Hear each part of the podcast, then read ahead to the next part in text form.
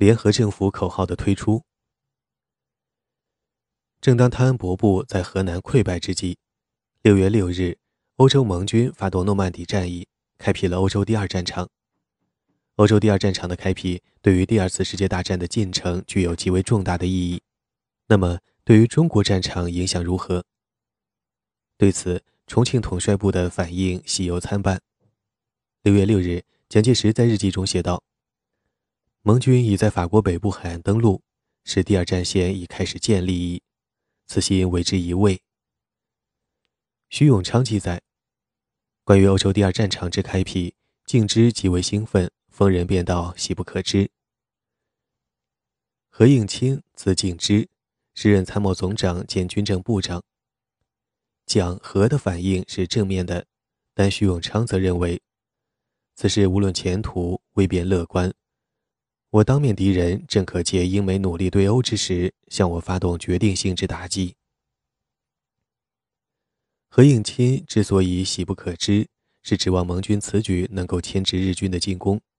如同当年的珍珠港事件那样，把国民党从危机中解救出来，而徐永昌所以认为未变乐观，因徐认为盟军集中兵力于欧洲作战，必然放松在远东战场对日军的打击，因此日军正可借此机会向我发动决定性之打击。后来的事实证明，欧洲第二战场的开辟对于日军没有明显的牵制作用。日军的一号作战几乎未受影响，继续展开。洛阳失陷之后，因洛阳位于河南西北部，靠近陕西，为此，重庆统帅部对于日军下一步的进攻方向，在判断上仍然处于混乱状态。当时不少人判断日军将继续向西进攻西安。六月十二日，蒋介石批准了军令部所拟预防敌人进入潼关的作战指导。进入潼关就是进入陕西。六月十八日，在蒋肇吉的会议上，军令部次长刘斐判断，敌必冲至衡阳，可能入桂林，也就是日军将南下进攻湖南、广西。事后看，这个判断相当准确，但徐永昌认为，敌兵力不足，只要我能力拼，尚不知企图入桂，否定了刘斐的意见。直至当年七月。潘伯仍然判断日军的进攻方向是西安。判断的失误将使国民党难以摆脱军事被动。年初，中共是在两项判断的基础之上而安排了林伯渠的重庆之行：其一，日军将在华发动正面进攻；其二，美国将出面干预国共关系，并且判断美国出面的时间在一九四四年下半年之后。日军一号作战的发动验证了中共第一个判断，接下来中共的第二个判断又被验证。六月十八日，美国副总统华莱士由苏联飞抵新疆迪化，接近乌鲁木齐，开始其访华之旅。而华莱士此次访华的目的之一，正是过问国共关系。王世杰代表蒋介石前往迪化迎接。六月十九日。王陪同华莱士参观新疆女子学院。王氏记载，该学院图书室中有王林川全集。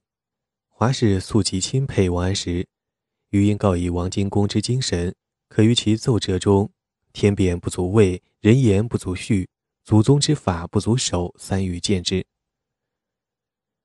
王世杰是学者出身，曾任武汉大学校长，能够随口说出王安石的几点思想精髓。从中也可窥见王世杰的学者功底。听到王世杰的三条介绍之后，接下来华莱士现买现卖。华氏旋向学生演说及争引此数语，并为蒋先生持此三语，将必克服中国未来之一切困难。二十日，华莱士飞抵重庆。六月二十二日，蒋介石与华莱士举行会谈，王世杰参加。关于中国战局的失利，蒋的解释是：开罗会议的军事决定未能照原意实行，以及美方不肯将运抵昆明的军械交中方使用等等。关于中共问题，蒋先生隶属中国共产党宣传之虚伪，广播竖起拥护抗战、拥护统一、拥护蒋委员长等口号均绝对不可信。蒋先生并未中共却以苏联为背景。王世杰看到，对于蒋介石关于中共问题的解释，华莱士是初不甚信，经详谈后，似已相当的相信。最后，蒋先生历述，美国如期望中国政府政治解决的主张成功，最好在对中共问题表示冷静，或更劝中共服从中央命令，不可一味督促中国政府诉求解决。所谓冷静，就是不希望美国插手中共问题，以防止中共问题国际化。六月二十三日，蒋与华莱士继续会谈，王世杰陪同。因蒋称中共以苏联为背景，接续这个话题。华莱士表示，中共问题既有苏联为背景，中国似宜从早与苏联直接恳谈，也就是建议蒋从苏联入手解决中共问题。蒋表示当尽力为之。此外，华莱士促使蒋介石同意了一项要求，由美军派遣一个观察组进驻延安，理由是通过中共区域展开对日军的侦查。如前所述，中共是希望美国的干预引入国共关系的，从而将中共问题国际化。因此，华莱士访华前后，中共加强了对美宣传。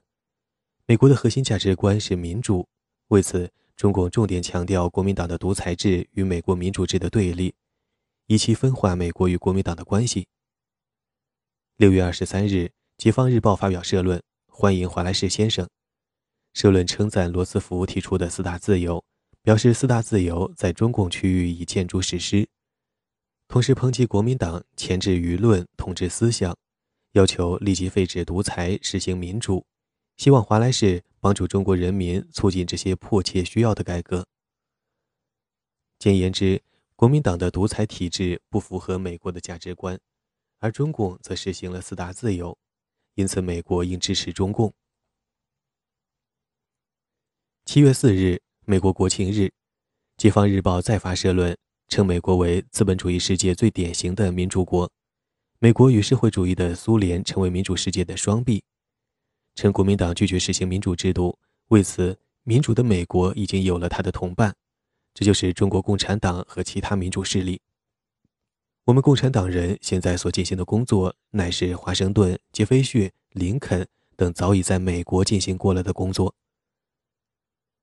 该社论出自毛泽东的秘书胡乔木的手笔，把中共称为华盛顿等人的后继者，就是要向美方表达这样的一个意思。美国应当选择中共为同伴。美国方面究竟相信国共何方之说，姑且不论。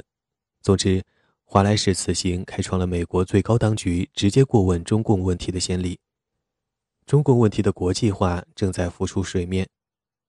所谓国际化，其意义在于，从此蒋介石在处理中共问题时，便不能一手遮天，而将受到多种因素制约。华莱士访华期间，国民党的军事形势继续恶化。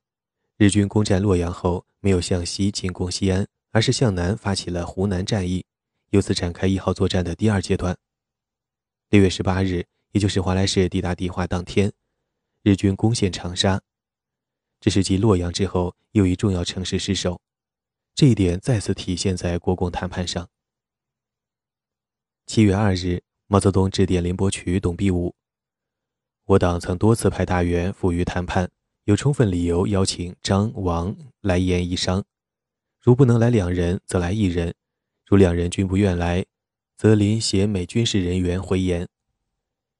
要求国民党中央大员张治中、王世杰赴延安谈判，这在以往是没有先例的。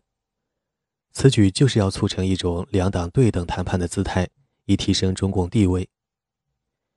七月三日。林伯渠向王世杰、张治中口头转达了中共对于六月五日国民党提示案的答复意见，共四点：一、民主尺度放宽；二、中共军队编为十六个师；三、希望王世杰和张治中赴延安协商；四、恢复中共在渝电台。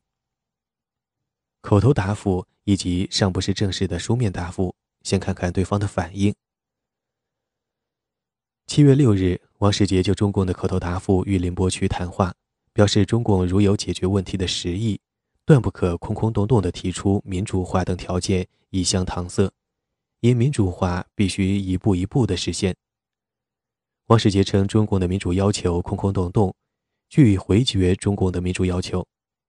反过来，王之拒绝亦将促使中共深入思考一个问题：如何提出一个具体的民主要求？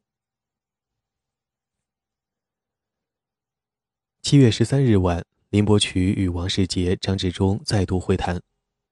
王世杰记载，林的要点是，希望与文博至少有一人赴延安一谈，如均不能往，希望中央对中共所提十二款予以研究答复。林伯渠再次提出往张赴延谈判的要求。鉴于重庆的谈判形成拉锯之势，七月十九日，毛泽东在一份内部指示电中指出。国共谈判无进展，实际上仍不承认我党的合法地位。林伯渠尚在重庆，但是根本调整国共关系，要待蒋更困难及美方施以更大的压力时才有希望。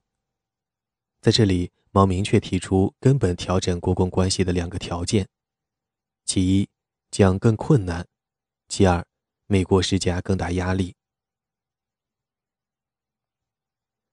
这个讲更困难的时刻不久便到来了。洛阳、长沙相继实现之后，美国对蒋及其国民党军已丧失信心。七月七日，罗斯福致电蒋，提出由史迪威指挥所有在华美军及中国军队，包括中共军队，引发了后来轰动一时的史迪威事件。对此，蒋介石没有立即拒绝，蒋采取了两个步骤：其一，与罗斯福谈条件；其二。整顿部队，扭转败局。七月八日，将复电罗斯福，表示史迪威指挥权问题要有一个准备时期，同时提出中美双方军事之彻底合作必须以政治合作为基础。这个政治合作就是指对中共的政治合作，意思是在这个基础上考虑史迪威指挥权的问题。这是讲的反条件。关于史迪威的指挥权。蒋介石最初的态度是：有取忍辱负重之意，拟以原则同意。为此，蒋指定何应钦、徐永昌、刘斐三人对此做具体研究。何应钦的意见是：你非应一查美方艾森豪威在彼指挥情形，也就是准备前往英国考察借鉴美国将领艾森豪威尔指挥美英法多国部队的经验。而徐永昌的意见是。由我统帅部选定一二重要战场，如六九两战区，交史迪威指挥，先行试办，再为决定。也就是部分分权。同时，对于美方这一要求，徐永昌无不感慨地在日记中写道：“百年桎梏，解除未久，而有此类情势发现，诚可愤叹。”一九四三年一月，英美废除对华不平等条约。束缚中国的百年桎梏被解除，而现在却又要将军队交外国人指挥，故徐永昌颇为感慨。史迪威指挥权的核心就是中共军队是否归其指挥。众所周知，这个问题是后来成为蒋介石断然赶走史迪威的主要原因之一。然而有趣的是，最初蒋也曾有过将中共军队交史迪威指挥的考虑。七月二十三日，蒋与徐永昌磋商史迪威军权问题。徐的意见是仍然主张将部分战区交其指挥，但是徐的这个部分交权的意见未被接受。蒋主张完全交出，这个完全就是包括中共军队在内的全部国共军队。蒋向徐说明了其中的考虑。徐记载，蒋先生主张完全接受，理由一。八路军既归其指挥，当不能如前捣乱，否则其种种恶行及虚伪宣传不便可明。二，将来我军进出东三省时，必与苏军接触，有美人在中间，至少能得到公道。讲的两点意见，表面而论似乎都是在谈军事，但就实质而论，两点都是政治性质的考虑，反映了蒋介石看问题的视角和视野。中共不服从军令，一直是蒋无法解决的问题。交由美军指挥之后，中共如果仍不听令，必将引起美军的反感，由此而将美方导入蒋介石的反共阵线。另外，当时国内外普遍判断，苏军在击败德国之后，必将回戈东至，在远东对日本发起进攻，而苏军出兵的地区将是中国的东三省。这样也就引出一个问题：国民党军与战后进入东三省时，必将与苏军发生交接防问题，而在与苏军的交涉中，国民党方面肯定居于弱势地位。因此，如果将中国军队交由美国人统帅，届时便可由美国出面应对苏军，从而加强中方地位。总之，蒋介石两点考虑的核心就是，以移交军权的名义将美国拖进来。既可使美国卷入眼下的国共纠纷，又可卷入将来的中苏纠纷。蒋介石的这个交权考虑后来又被自己否定，并未采用，但从中仍可窥见蒋的一些谋略思想。与国民党内其他人士相较，蒋介石看问题的视野与视角显然要深远得多。关于苏军进入东北之后如何应对，王世杰早有此项忧虑。因此，王毅赞成向史迪威移交军权。七月二十六日，王对蒋说：“美国将领任此指挥之职，或可间接减少苏联加入远东战事后之困难。”这个意见与蒋的考虑有相通之处，因此王得到的印象是，蒋先生似见赞成罗毅。罗毅及罗斯福关于史迪威军权的提议。当然。以上谈话都是私下磋商，并不说明蒋已做出最后决定，甚至也不能证明蒋已经有了一个倾向性意见。但这些私下谈话却可表明，史迪威指挥权问题提出之初，蒋也曾有过多种选择的考虑，比如将包括中共在内的全部军队交出。但是具体而论，交出军权对蒋来说肯定是一项难以接受的动议。当美蒋关系因史迪威军权问题出现裂痕之际，中国与美国的关系则有了重大进展。华莱士访华期间，在六月二十二日与蒋会谈中，双方对于派遣美军事侦察人员及侦察日本军情、赴华北及陕北中共区域一事亦曾讨论，并有所商定。在美方的敦促下，一九四四年七月二十二日，美军驻延安观察组在组长。第包瑞德上校率领下进驻延安。对于美军观察组的到来，中共方面极为重视。随后，延安向党内发出外交工作指示，认为美方此举是对我新民主中国有初步认识后的实际接触的开始，应把这看作是我们在国际间统一战线的开展，是我们外交工作的开始。基于这些认识。中共由此而做出一个深远的考虑，争取美方作战方面的合作和援助。有了军事合作的基础，随后文化合作，最后政治与经济合作就有可能实现。七月二十六日，在为美军观察组举行的宴会上，毛泽东向美国驻华大使馆二等秘书谢伟思提出一个问题：美国是否有可能在延安建立一个领事馆？这个问题的提出并非毫无根据。当年五月，美国共产党宣布解散，同时成立非政府性质的共产主义者政治协会，白劳德任共协主席。在美国共协成立大会上涉及中国问题时，提出一项呼吁。大会并提议在陕北边区建立美国军事代表团和领事代表机关。此事引起了中共方面的注意，《解放日报》报道了这一消息。有趣的是，此事也引起了蒋介石的注意。蒋于七月二十二日指示外交部情报司收集有关材料。美国共协提出的是两件事：美国军事代表团和领事代表机关进驻陕北。现在美军观察组已进驻延安，因此毛泽东便提出另一件事，在延安设立美国领事馆。毛的此项提议后来并无结果，并且。美军观察组进驻延安与美国共协的呼吁也没有关系。此事反映出中共力图使自己的外交工作走得更远一些，从而将其活动空间伸展得更远一些。综上所述，随着洛阳、长沙先后失守，蒋在军事上陷入极度困境，其政治处境也急剧恶化。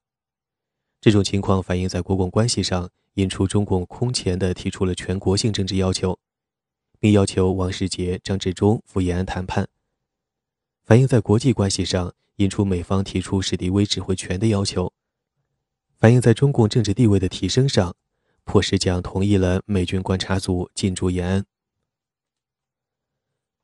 当以上事件相继发生之际，这是衡阳战役展开之时。无论从军事还是从政治意义上看，衡阳战役都是一号作战全部过程中最具关键意义的一场战役。衡阳位于湖南，是粤汉湘桂两条铁路的交汇点。如前所述，日军大本营为一号作战规定的战略目标是占据湘桂、粤汉及平汉铁路南段沿线要地。经过河南战役，平汉路已被打通，因此能否阻止日军打通粤汉湘桂路，将取决于国民党军能否固守衡阳。同时，由于史迪威军权的提出，将在与罗斯福的交涉中能否争取到一个较好条件，同样将取决于能否守住衡阳。当然，在与中共的谈判中能否顶住中共的攻势，摆脱被动局面，还是取决于能否坚守衡阳。由于衡阳之役承载了太多的军事、外交、政治等要素，为此，衡阳之役的重大意义骤然间聚集起来。衡阳之役始于六月二十二日，为阻止溃退，将采取了严厉措施。七月十二日，将下达一道手令，要求各战区严加整治，并制定连坐法，以其振刷士气，挽回颓风。连坐法是北伐时制定的一项军规，当时对提高北伐军战斗力起到过一定作用，但后来实际上弃用。眼下将突然要求再定连坐法，徐永昌对此信心不足。据认为，所谓连坐，北伐时本已定有法则，但未见实行。即古人之军法，今日果能实行，则其效亦可立见。倘只是空谈，虽朝夕言之，有何益哉？七月二十一日，将在官邸会议上发表严厉讲话。外人看我们直不当人，非但不当军人。豫湘战事失败下来，我们军事在国际上已无地位。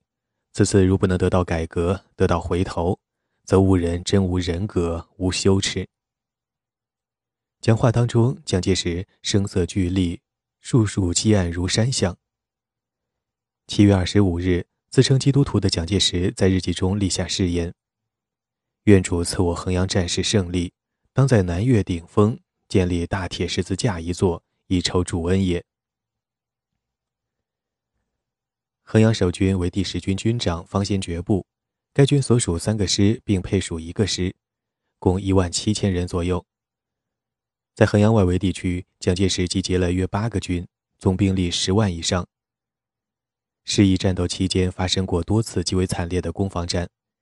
蒋介石曾少有的接连向第十军的两位师长颁发青天白日勋章，以期提升士气。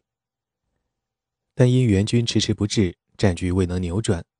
衡阳战役由六月二十二日开始，到八月七日结束，持续四十七天。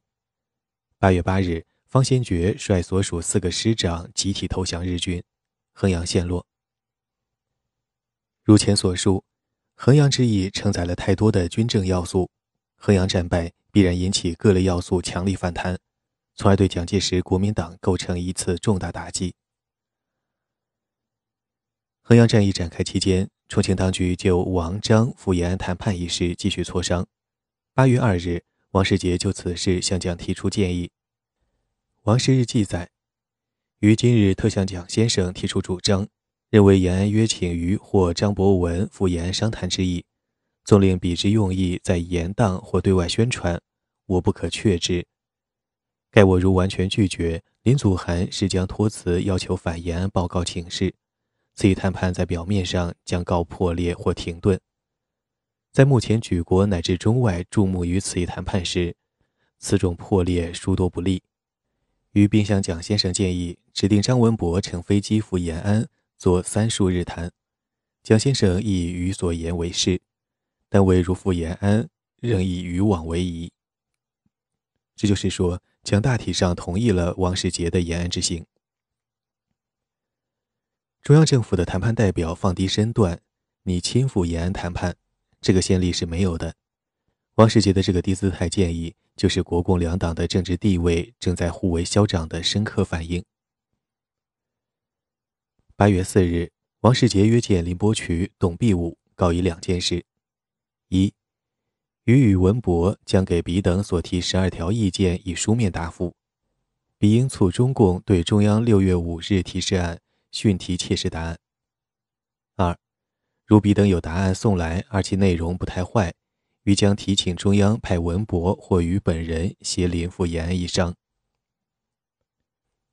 在这里。王世杰向林伯渠提出一个反条件，也就是要求中共对国民党的中央政府提示案作出正式的答复，并且内容不太坏，这样王本人或者张治中便可赴延安一行。反条件的提出，表明王世杰还是颇为看重中央代表这一身价的。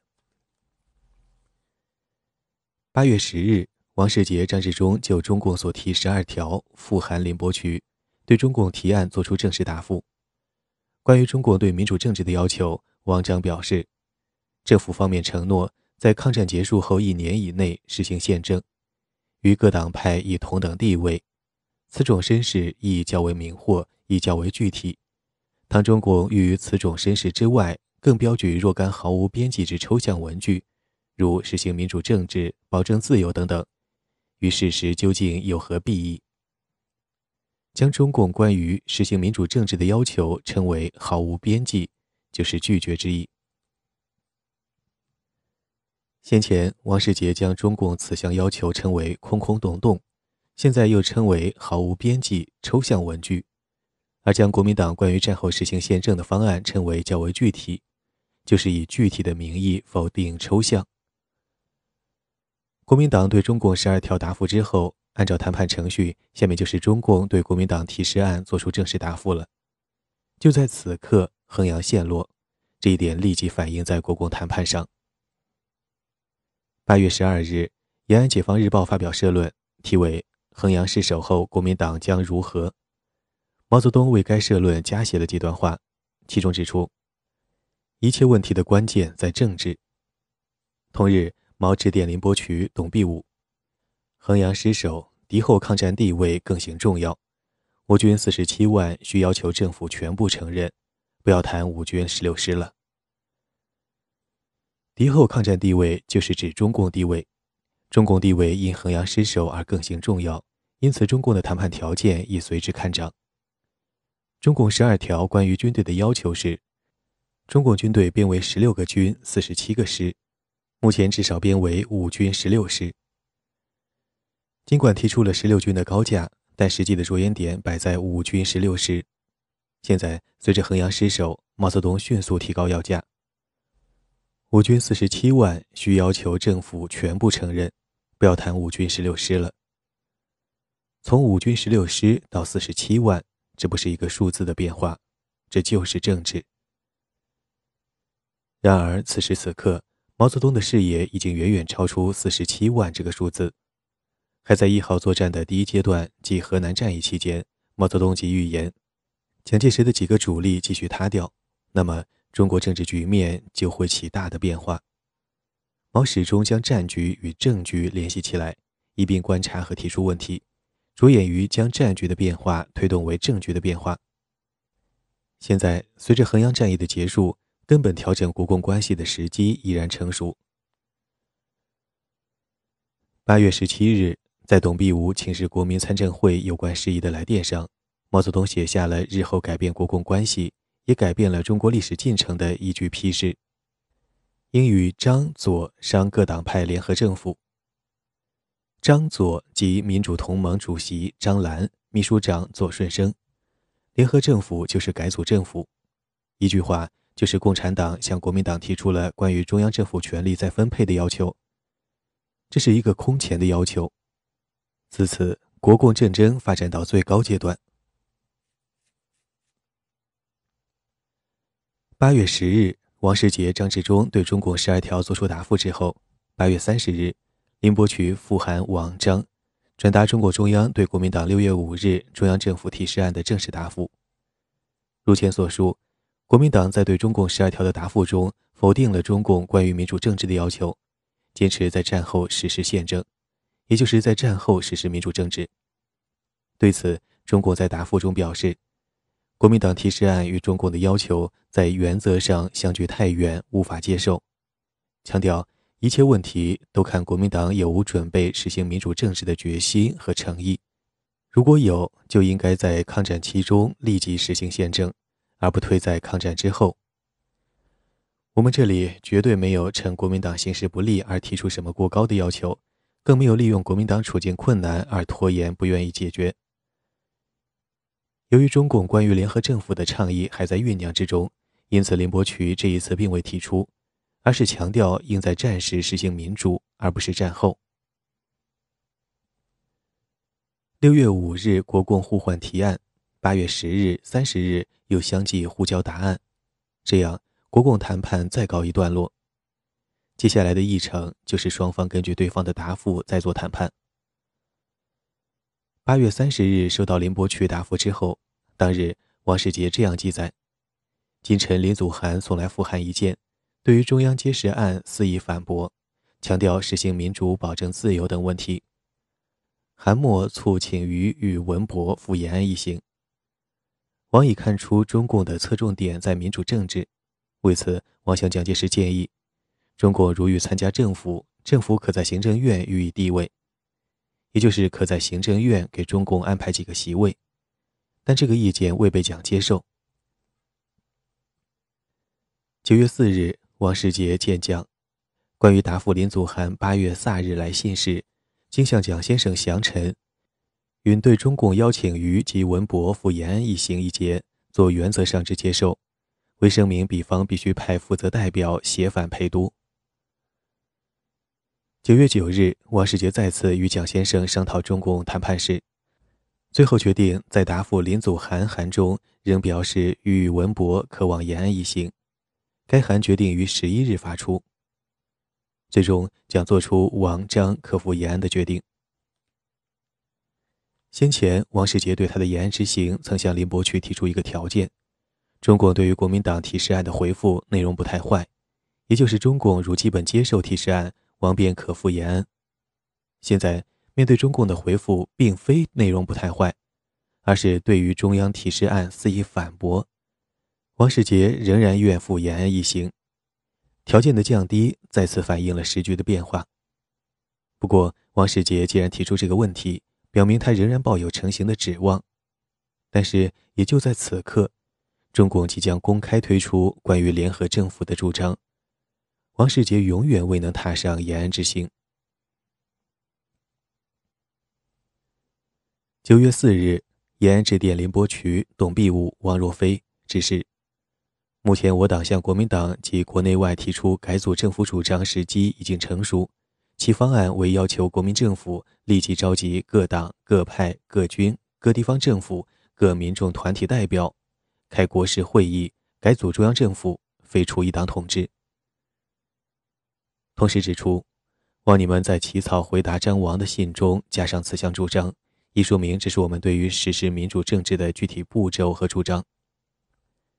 因王世杰多次称中共关于民主政治的要求空空洞洞，毫无边际，为此这一回延安特地指示，中共关于改组政府的主张就是我们对于实施民主政治的具体步骤和主张。